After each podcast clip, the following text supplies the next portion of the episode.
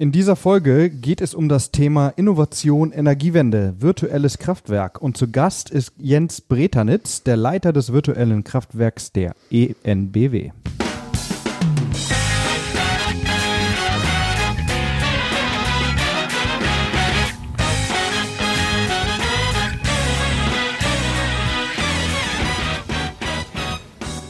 Herzlich willkommen bei einer neuen Folge Club der Pioniere. Mein Name ist Bruno Fritsche, ich bin Gründer und Geschäftsführer der Film- und Medienproduktion Hawkins Cross. In dieser Folge geht es um das Thema Innovation Energiewende, das virtuelle Kraftwerk. Und zu Gast ist Jens Breternitz, seines Zeichens Leiter virtuelles Kraftwerk der ENBW. Hallo Jens, schön, dass wir uns heute unterhalten. Hi Bruno, danke dir für die Einladung. Sehr gerne.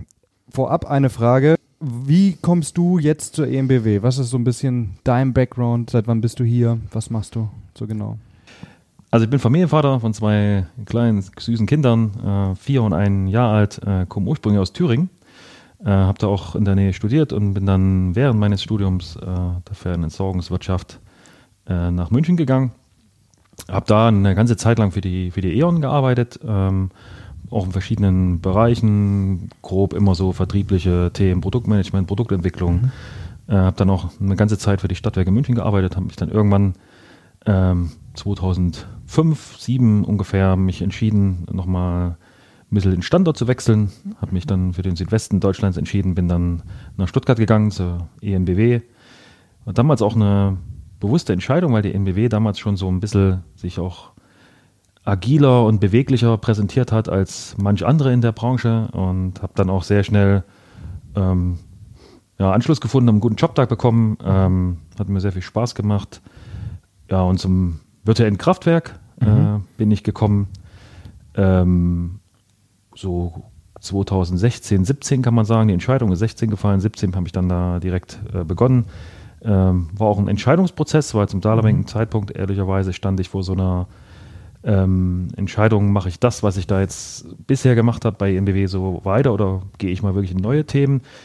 Ähm, Vielleicht gerade an der Stelle eingehakt, ähm, was genau ähm, ist das virtuelle Kraftwerk?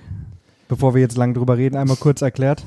Das virtuelle Kraftwerk, ähm, einfach erklärt, ist eine digitale Plattform, äh, die wir aufgebaut haben, die verschiedene Erzeuger und von kleinteiligen erneuerbaren Energienanlagen zusammenbringt mhm. und diese quasi gesamthaft managt. Also aus ganz, ganz vielen kleinen Kraftwerken, die von einzelnen Anlagenbetreibern kommen, wird ein großes und mhm. das wird dann an der Strombörse vermarktet. Cool. Und wie kann ich mir das jetzt vorstellen? Ist das jetzt, also wenn ich jetzt, ich bin Endverbraucher, kann ich daran in irgendeiner Art und Weise teilhaben? Ja, klar. Mhm. Ähm, es gibt ja ab einer bestimmten Anlagengröße gibt es ja eine Vermarktungspflicht. Das mhm. heißt, du musst dich mit viel, viel Bürokratismus rumschlagen, musst dich da mhm. durch Regularien quälen und wir haben uns bewusst gesagt, äh, das wollen wir dem Kunden abnehmen. Äh, er kann sich sehr schnell äh, über ganz einfache Strecken, also Angebotsstrecken für uns entscheiden. Mhm. Den Rest übernehmen wir. Der Kunde ist ziemlich schnell seiner Verpflichtung nachbekommen, ohne sich mit dem ganzen Kram zu beschäftigen. Äh, Gibt es noch zugegebenermaßen kleinere Anlagen, die, die keiner Vermarktungspflicht unterliegen. Aber auch das wird kommen und wir sind darauf vorbereitet. Mhm. Kleinere Anlagen heißt dann zum Beispiel, ich habe ein Einfamilienhaus und eine Solaranlage auf dem Dach oder schon eher größer? Genau, das ist so die, die typische Dachanlage, mhm. ähm, die vielleicht auch auf der einen oder anderen äh, Bauernscheune draufklebt mhm. oder so. Mhm. Ne? Also das mhm. ist einfach ähm, keine Vermarktungspflicht in Deutschland. Mhm. Da kannst du ganz entspannt über das EEG laufen, dann kriegst du deine, deine, deine Förderung. Äh, aber auch da äh, kommt jetzt auf Deutschland was drauf zu. Also diese, mhm. diese typische Post-EG-Belastung, hast du auch schon mal was davon gehört, mhm. ähm, ist, so ein, ist, ist so ein Thema, was jetzt einfach die, die Leute langsam bewegt, weil schlicht die Förderung für 20 Jahre, so die ersten Anlagen, äh, die Pioniere der Erneuerbaren, die, die laufen jetzt aus der Förderung und brauchen jetzt einfach Lösungen. Und dafür sind wir auch da. Also dann fasse ich es mal einmal mit meinen Worten zusammen. Bitte korrigiere mich. Das, es gibt äh, äh Summe X an ähm, kleinen Anlagen, und die werden auf eurer Plattform oder in dem virtuellen Kraftwerk gebündelt. Genau. Und dann wird von dort aus die Leistung verteilt, sage ich jetzt mal. Genau. Perfekt. Ja, wie kam es denn zu so einer Idee? Was ist da der Hintergrund? Wenn du dir das mal vorstellst, es hat ja bis vor noch gar nicht allzu langer Zeit hat es so 900 Kraftwerke in mhm. Deutschland gegeben, die waren verteilt auf vier große Kraftwerksbetreiber. Äh, wir reden heute von zwei Millionen Anlagen, mhm. äh, die heute schon auf Feld, auf der Wiese stehen, auf den Dächern kleben. Ja. Ähm, und das ist das Energiesystem der Zukunft. Ähm, in vielleicht nicht mal 10, 20 Jahren reden wir vielleicht von sieben Millionen Anlagen und die müssen einfach gesamthaft gemanagt werden. Ja. Du hast ähm, in der alten Welt hast du diese vier großen Kraftwerksbetreiber, die hatten ihre Kraftwerkszentralen, ihre Einsatzplanung, haben das System gesteuert. Ja.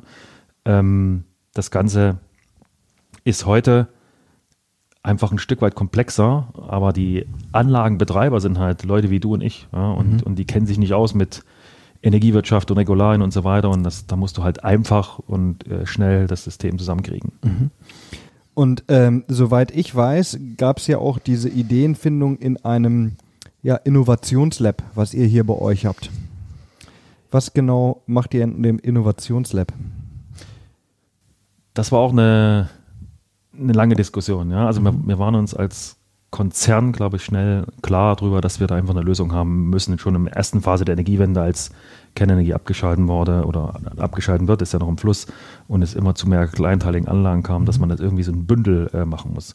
Und dann haben wir eine Weile überlegt, äh, da gab es viele Initiativen überall im Konzern und haben irgendwann gesagt, ähm, das muss eigentlich in so einem innovativen Umfeld neu gedacht, neu aufgebaut werden. Also nicht so der, der klassische äh, Weg, den du vielleicht kennst, mhm. ähm, machst so ein theoretisches Konstrukt draus, da überlegst du zwei Jahre, wie das aussehen kann und dann fängst du an. Und wir haben bewusst gesagt, nee, lass uns Schritt für Schritt da reingehen mhm. und äh, das einfach auf Basis dieser äh, ja, innovativen neuen Methoden auch nochmal neu, neu anpacken. Ähm, war am Anfang auch ein bisschen holprig, muss man sagen, weil viele Ideen kamen halt auf einen Haufen zusammen. Wir haben mit 50 Leuten in dieses Projekt rein. Ähm, sind dann in so eine Aufräumphase reingeklitten, ja, wo wir dann einfach gesagt haben, wir müssen hier ein bisschen sortieren und Dinge auch mal weglassen, wo einfach kein Markt ist, wo, wo einfach viel zu viel Regulatorik im Weg steht. Ähm, und haben dann einfach probiert, die Dinge, die wirklich relevant sind, momentan voranzutreiben. Jetzt seid ihr ja wahrscheinlich nicht die Einzigen, die innovative Ideen haben in diesem ganzen Energiemarkt. Wie unterscheidet sich die EMBW oder beziehungsweise das virtuelle Kraftwerk ähm, denn vom Wettbewerb? Das ist eine spannende Frage. Mhm. Äh, wenn du dir den Wettbewerb anguckst. Habe ich noch nicht. ähm, ja, vielleicht schon mal was von Next Kraftwerke oder Energy to Market oder so gehört. Mhm. Äh, das sind halt die, die, ich sag mal, die, die frühen virtuellen Kraftwerksbetreiber. Äh, was uns, glaube ich, momentan vom Wettbewerb unterscheidet, ist einfach, dass wir bewusst in diese Kleinteiligkeit reingehen. Ähm, viele haben in ihrem virtuellen Kraftwerk große Windanlagen, große Biogasanlagen. Wir haben das überhaupt nicht. Wir haben einfach uns bewusst diesen PV-Zubau verschworen, mhm. der jetzt kommen wird und wollten auch einfach ähm, Technologie offen bleiben ja, und, und, einfach jeden, der äh, eine Anlage betreibt, einfach teilhaben lassen an diesem virtuellen Kraftwerk und so die Energiewende mitzubewegen. Mhm. Jetzt muss ich nochmal drauf kommen, an das Partizipieren. Ja?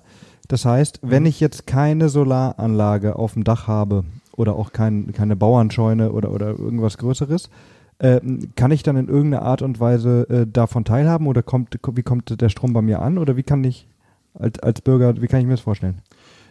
Also in erster Linie kommt es ja in Deutschland zum, zum Zubau dieser, mhm. dieser Erneuerbaren. Das werden halt immer, immer mehr Anlagen. Mhm. Aufgrund der Entwicklung, äh, die man so beobachtet, ähm, gerade in, in China, wenn du dir das anguckst, was da an, an, an, an GW-Zahlen äh, im, in Planung ist, da wird es dir schwindlig. Ja. Mhm. Das wird dazu führen, dass einfach Preise am Markt für Module günstiger werden. Das heißt, jeder wird irgendwann drüber nachdenken, äh, das lohnt sich irgendwie für mich und das kostet gar nicht viel Geld mhm. und deshalb mache ich das und dann partizipierst du dran. Wenn du keine mhm. Anlage hast, mhm. bist du erstmal nicht dabei, äh, direkt in diesem virtuellen Kraftwerk, aber, und das ist das große Aber, wir vermarkten ja diesen Strom und können ihn natürlich auch liefern. Ja? Mhm. Und äh, wenn du da dich irgendwie uns anschließt, dann kannst du natürlich auch direkt einen Liefervertrag bekommen mhm. und ähm, kannst dann so dafür sorgen, dass du den grünen Strom erhältst. Das klingt sehr, sehr gut. Ähm, 2016 bist du dazu gekommen zum mhm. virtuellen Kraftwerk. Seit wann ist es denn in, ähm, ja, im Betrieb, im virtuellen? Ähm, ich habe ja vorhin schon mal gesagt, das äh, lief alles so ein bisschen holprig los. Ja, das Mhm. war so Projektinitiativen, da kamen ganz viele Leute mit ganz vielen Ideen, guten Ideen. Das waren aber alles so, äh, viele Dinge waren einfach im Pilotbetrieb. Ähm, und als wir es dann wirklich mal verprobt haben draußen, merkst du dann einfach, dass der ein oder andere Kunde das dann doch nicht kauft, das dann doch nicht will, dass die Zeit leicht zu früh ist. Ja, und so hat man sich einfach dafür entschieden, sich äh, drei Cases äh, zu schnappen und einfach zu sagen, das ist das, was, äh, das, was kommt.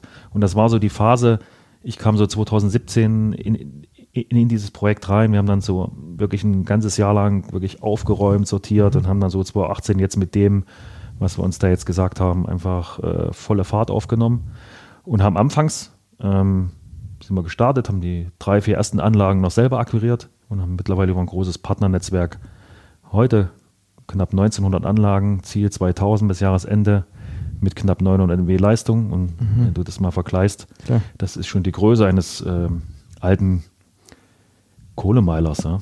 Mhm. Auf dem Weg bis dahin, wo ihr jetzt seid, da gab es ja einige Stolpersteine, das hast du mir jetzt schon erzählt. Aber was kann man denn so sagen, waren die größten Schwierigkeiten, die ihr vielleicht überwinden musstet? Also ich glaube, die allergrößte Schwierigkeit, also es, die allergrößte Schwierigkeit ist einfach immer, wenn du glaubst, du hast eine gute Idee, ähm, hast dann auch natürlich sofort auch begeisterte Menschen, die da mitmachen, aber stellst halt fest, die breite Masse kriegst du einfach nicht dahinter. Und dann hast du natürlich immer ein Thema, weil du steckst ja schließlich Geld da rein äh, in, in das ganze Thema und wenn du dann irgendwie nichts mehr rausholst, äh, dann musst du dich halt fragen, was, was machst du eigentlich gerade für ein Geschäft? Ja? Und das ist einfach ähm, uns auch passiert. Wir hatten jede Menge gute Ideen, Zum Beispiel? wo du, ja, ich sag mal, zwei, zwei Beispiele, wie, wie, wie du einen Hausspeicher optimierst, äh, in, in, indem du einfach auch Endgeräte in deinem Haushalt mit in diese Steuerung einbindest. Das Problem ist nur, äh, zu dem Zeitpunkt, wo wir das überlegt hatten, da gab es fast keine Hausspeicher. Ja? Ähm, heute Vielleicht kurz erklärt, Hausspeicher ist ähm, äh, äh, wie, wie, wie ein Speichermodul, das speichert Sonnenenergie und davon wird Genau. dann die, was weiß ich, der Fernseher betrieben. hast eine PV-Anlage auf dem Dach Genau. und weil du den, den in der Regel am Tag nicht daheim bist, Mhm. äh, jetzt in den Zeiten ist es ein bisschen anders, aber in der Regel bist du dann irgendwo unterwegs und brauchst den Strom nicht direkt und dann Mhm. wäre einfach ins Netz geflossen und so wird er halt zwischengespeichert, dass du den abends selber Mhm. verbrauchen kannst. Und diese Steuerung, die haben wir uns da überlegt, das war echt eine, eine gute und clevere Idee, aber überhaupt kein Markt und Mhm. damit kannst du auch kein Geld verdienen. Und, und, und so, ein, zwe- so ein zweites Thema ist einfach, wir haben eigentlich eine super Idee, wie wir äh, über sogenanntes ähm, auch Speichermanagement, große Speicher äh, managen können. Aber auch da sind wir in eine Branche reingegangen, ohne die jetzt vielleicht genau zu erwähnen, wo wir wirklich dachten, Mensch, da sind echt Geld für den Kunden, aber der Kunde wollte es einfach nicht. Ja? Äh, der wollte keinen Eingriff in seine, in seine Hardware, sage ich mal. Und, und, und damit war das Thema beendet. Verstehe. Okay, jetzt hatte ich dich unterbrochen, aber es war gut, die Beispiele zu hören. Ähm, äh, du hattest gerade aufgehört dabei, ähm, dass, es, dass es Projekte gab, die ihr im Kopf hattet, ähm, aber manches muss man äh, verwerfen, um äh, ja, einen Schritt nach vorne zu gehen. Einen Schritt zurück, um einen nach vorne zu kommen. So geht der Satz richtig. Ja, genau. Ähm, ja, du, ich meine, das ist der, der eine Punkt. Ja? Du, du hast eine Idee und, und du erkennst einfach, der, der, der Kunde oder der Markt ist dafür nicht bereit oder will das nicht, das kauft ja keiner ab. Das ist so ein bisschen das Thema. Das andere Thema ist, wie organisierst du dich da? Ja? Und da hast du auf einmal dann so 50 Leute mit vielen Ideen und, und, und jeder findet seine Idee noch besser und, und irgendwie ging es dann eher gegeneinander als miteinander und dann sind wir echt in diesen ganzen Weg, äh, wie ich es vorhin einen holprigen Weg genannt habe, bis auf 15 Leute runtergegangen, mussten echt auch vielen Leuten sagen, nee, das geht hier mit dem Thema nicht weiter und haben uns dann echt so auf drei Themen konzentriert. Energie einsammeln, Energie optimieren und Energie liefern. Und äh, das sind mittlerweile 35 Leute, die das Thema betreiben, die das virtuelle Kraftwerk im Betrieb halten und dafür sorgen, dass es halt Tag für Tag wächst. Und aus diesen drei Säulen Energie einsammeln, Energie optimieren und Energie liefern ist dann quasi das virtuelle Kraftwerk entstanden. Genau, so steht es da jetzt. Äh, das wird jetzt auch nicht mehr groß verändert. Ja? Wir müssen jetzt erstmal uns den Zielen äh, einfach auf die Ziele konzentrieren, die wir uns da jetzt reingeschrieben haben, und zwar auch Business-Ziele, weil das ist am Ende das, wo wir auch gemessen werden. Ja? Äh, Ich, ich sage immer, den Modus der Bastelhöhle, den haben wir halt mal vor vier Jahren jetzt verlassen und und müssen uns jetzt einfach auch darauf konzentrieren, dass wir Geschäft machen. Wie verdient das virtuelle Kraftwerk denn Geld? Oder am Ende die EMBW mit dem virtuellen Kraftwerk? Wie läuft das? im Prinzip ähm, mit Dienstleistung. Ja? Also das ist der, der einfache Dienstleistungsplattformgedanke. Äh, du sorgst dafür, um ein einfaches Beispiel zu nennen, ähm, da steht ein Windrad, das besitzt jemand und der will gerne den Strom verkaufen. Mhm. So, wir sagen, wir vermarkten den für dich, wir nehmen den auf. Und dann kommt einer und sagt, ich hätte gern den Strom von dem Windrad. Und dann sagen wir, kriegen wir hin. Wir sorgen dafür, dass wir den Strom, den wir aufnehmen, auch äh, dir, dir zur Verfügung stellen können. Das ist physikalisch zugegeben schwer machbar, äh, mhm. aber heute über bilanzielle Themen kann man das abbilden. Ist auch so äh, im, sagen wir, im, in, der, in der Energiewirtschaft Usus, dass das so läuft. Mhm. Ähm, und damit stehst du quasi als Mittler dazwischen. Ja? Also du bist quasi im, der, der die Energie aufnimmt, der sie weiterleitet und das, dafür verlangst du Geld, dass das stattfindet. Und genau mit diesem Geld äh, wollen wir am Ende das Ding werthaltig machen. Mhm. Spannend. Ähm, ich habe ein äh, Wort, beziehungsweise es sind zwei Wörter äh, gelesen und äh, das äh, ist kritische Infrastruktur. Was ist eine kritische Infrastruktur? Ähm ich habe sie äh, im Zusammenhang natürlich mit äh, dieser Podcast-Folge gelesen, nicht einfach nur so. ja. Äh, es gibt einen ganz einfachen Haltepunkt bei sowas. Also mhm. wenn du eine bestimmte Vermarktungsgröße hast oder eine bestimmte äh, Kraftwerksgröße hast, tatsächlich nicht nur, mhm. nicht nur virtuelle Kraftwerke, sondern auch einfache Kraftwerke, bist du ab einer bestimmten Grenze, bist du systemrelevant. Mhm. Äh, und damit unterliegst du ähm, Vorschriften, die, um das einfach zu erklären. Ja? Also einer, der sich damit auskennt, den dreht jetzt die, die Haare rum mhm. oder die Fingernägel um. Ähm, um das einfach rüberzubringen, du bist ab einer bestimmten Größe systemrelevant und dann bist du kritische Infrastruktur. Mhm. systemrelevant heißt, du bist so groß, dass von dir 50 Haushalte abhalten, abhängen?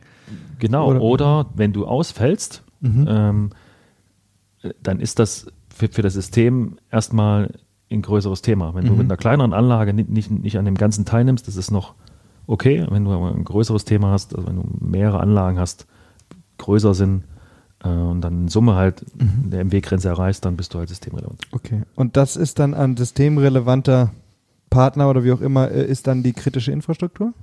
Genau, du kriegst den Status Kritis mhm. quasi verpasst. Das heißt, kritische, du bist ein kritischer Infrastrukturbetreiber das ist immer gar nicht so schön, weil mhm. da hängt auch ein bisschen was hinten dran. Ja. Mhm. Da musst du ein bisschen mehr Bürokratie äh, beachten, da musst du ein bisschen mehr Formulare ausfüllen, da hast du den einen oder, anderen Ordner mehr in deiner, in deiner Ablage, die du einfach erfüllen musst, musst mhm. das an, an, an, bestimmte Behörden äh, Daten liefern, ohne da jetzt ins Detail zu kriechen. Aber das ist äh, natürlich toll, dass wir es geschafft haben, aber es ist auch Aufwand. Mhm.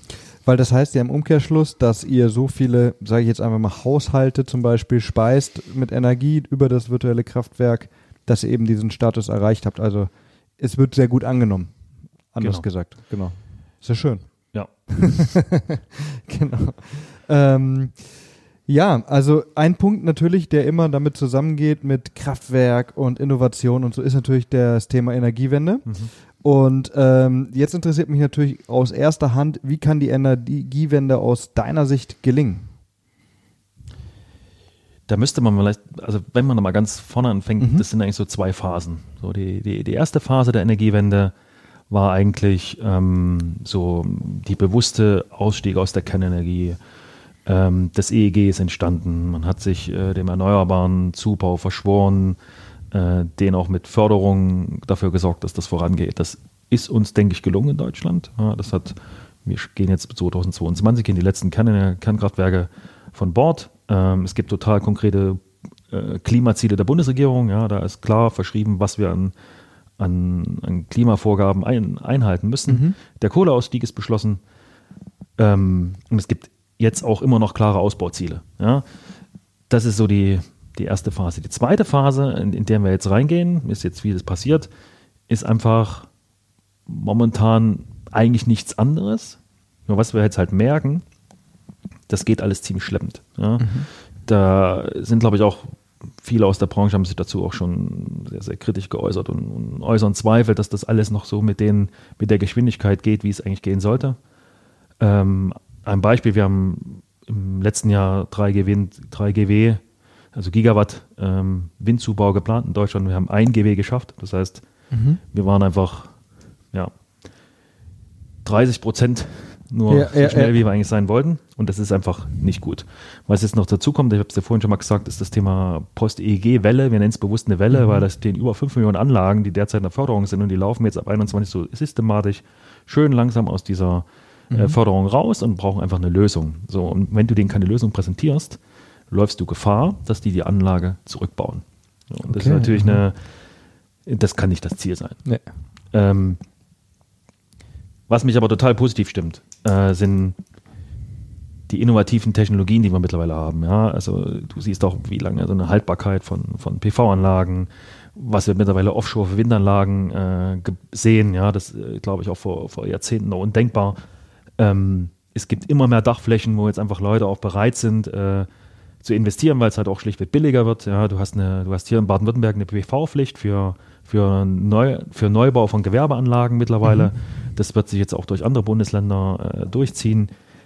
Und, und, und das, das Fortschreiten der Elektromobilität, was jetzt auch auf uns zukommt, ja, wir haben in den letzten Monaten mehr E-Fahrzeuge angemeldet als Diesel, wird dazu führen, dass der Kunde es einfach auch nicht akzeptiert, äh, dass da irgendwie, ich sag mal, Graustrom aus dieser Ladesäule kommt oder aus seiner Ladeinfrastruktur, sondern auch das muss grün werden. Und was will ich damit sagen? Ich glaube, die Energiewende wird gelingen, weil der Kunde es will. Und weil die Bürgerinnen und Bürger das einfach treiben werden und so der Gesetzgeber auch wirklich unter Druck gerät, äh, da jetzt auch Lösungen in Form von Gesetzesvorgaben zu beschleunigen. Und deshalb bin ich nicht sicher, ob wir das noch so schaffen, wie wir das in der Zeit geplant haben, aber ich bin sicher, wir werden es irgendwann hinkriegen, weil es halt euro europäisches äh, Thema ist und, und äh, du kennst selber die Klimaziele von Paris. Äh, da, da, muss einfach passieren. Ne? Das passt hervorragend zu unserer ehrlichen Antwort, die ich äh, heute mitgebracht habe. Die ehrliche Antwort auf eine Frage, die äh, der Gast nicht kennt, ist ähm, aus der Sicht eines Experten, ähm, was kann der Bürger tun, um zur Energiewende beizutragen? Was würdest du als Experte empfehlen oder was sagst du auch, Mensch, das könnt ihr eigentlich sparen? Falls es das gibt überhaupt. Also, Es gibt da so zwei Dinge. Also du kannst, ich glaube, wenn du jetzt über, dir das mal anguckst, was jetzt in, bei der Elektromobilität äh, abläuft, was jetzt auch bei den ähm, großen traditionellen deutschen Autoherstellern passiert, kannst du allein durch den Kauf von Elektrofahrzeugen schon mal dazu beitragen, dass eine Energiewende angeschoben wird. Das ist dann auch so ein Stück weit auch Verkehrswende. Ja? Ähm, das, der, der, der zweite Punkt ist, wenn da draußen ähm, die Strompreise einfach steigen durch, durch Umlagen, durch ähm, durch Wegfall von größeren Kraftwerken ähm, kommt dann in so eine Unsicherheitsphase und, und dann kann ich nur empfehlen, wo das möglich ist, äh, sowohl also auf Mietshäusern als auch auf äh, Eigenheim, sich einfach dem Thema PV-Speicher anzunehmen, weil das schlichtweg ein rentables Thema ist. Ja, du kriegst heute auf einer Bank, bekommst du kaum noch Geld, äh, wenn du Pech hast, musst du auch noch Strafe zahlen. Ähm, und da ist es total sinnvoll, äh, sich dem Thema anzunehmen.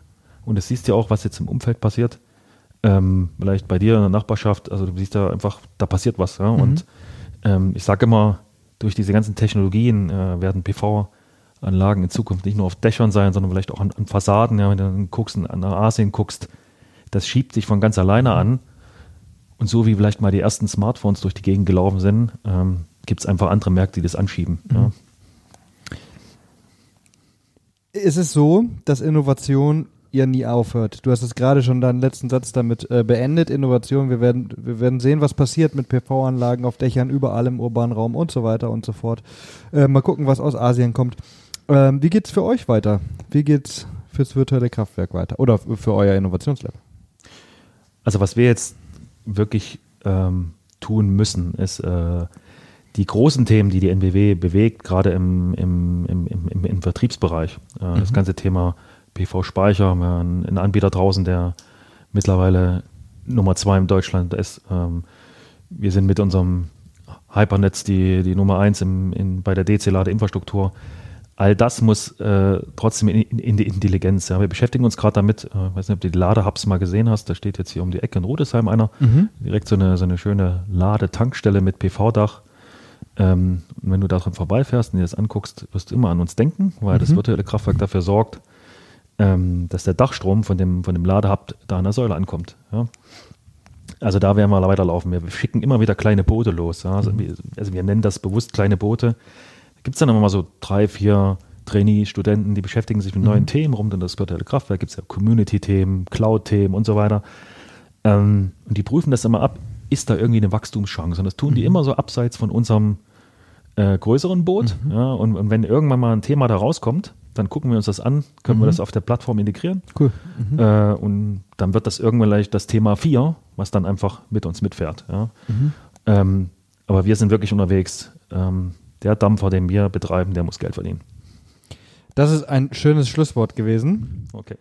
Wir sind auch am äh, Ende angekommen und ich sage äh, danke Jens für das interessante Gespräch über das Danke äh, dir. virtuelle Kraftwerk.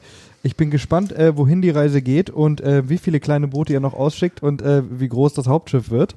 Wir verlinken unter dieser Folge natürlich alles rund um das virtuelle Kraftwerk, was es da so anzuklicken gibt und wir freuen uns, wenn euch die Folge gefallen hat. Bis dahin. Gut, ciao.